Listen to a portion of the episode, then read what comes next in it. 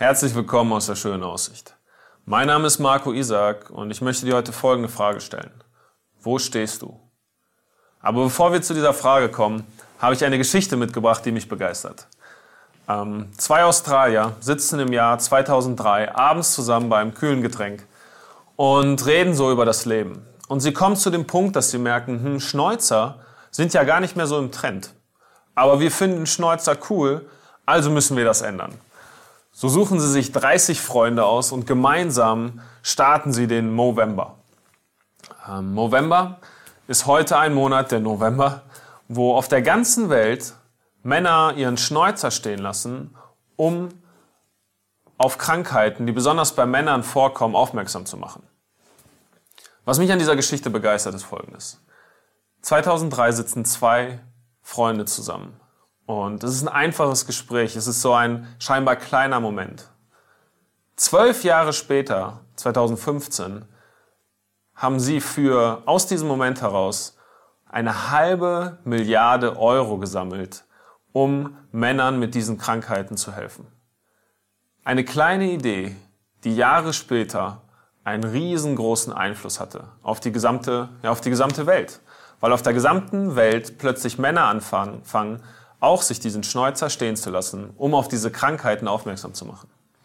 Mich hat die Geschichte an eine Bibelstelle erinnert, ähm, wo es auch um ein Getränk geht.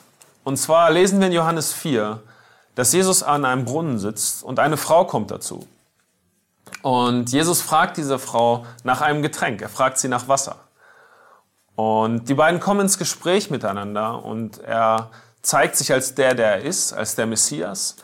Er erklärt der Frau, wo sie Schuld hat. Er begegnet ihr in ihren Verletzungen. Er macht sie heil. Er macht sie neu. Er gibt ihr lebendiges Wasser. Und diese Frau ist so begeistert davon, dass sie nicht stehen bleibt bei diesem Moment, sondern sie rennt los und sie erzählt allen anderen davon. Aus diesem kleinen Moment entsteht ein Movement, eine Bewegung.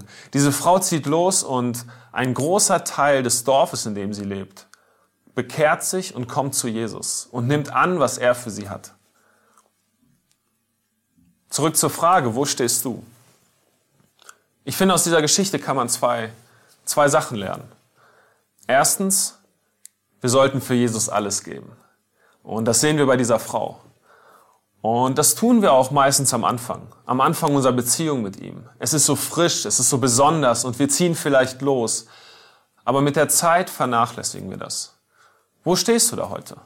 Wie begeistert bist du von Jesus? Wie tief ist deine Beziehung zu ihm?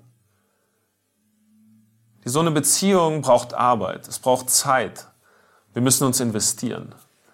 Genau wie diese zwei Jungs in Australien diese Idee fortgeführt haben, wie sie Arbeit reingesteckt haben, viel Arbeit reingesteckt haben, bis es zu etwas Großem wurde, glaube auch ich, dass, dass die Beziehung zu Jesus Zeit braucht, die wir investieren. Diese Begeisterung muss anhalten. Wo stehst du heute? Und einen zweiten Punkt, den ich dir mitgeben möchte. Unterschätze nicht kleine Momente. Unterschätze heute nicht kleine Momente mit deiner Frau, deinem Mann, mit deinem Partner, mit deinen Kindern, mit deinen Arbeitskollegen. Diese kleinen Momente können einen großen Einfluss auf deine Zukunft haben. Welchen entscheidest du? Ich wünsche dir einen schönen Tag.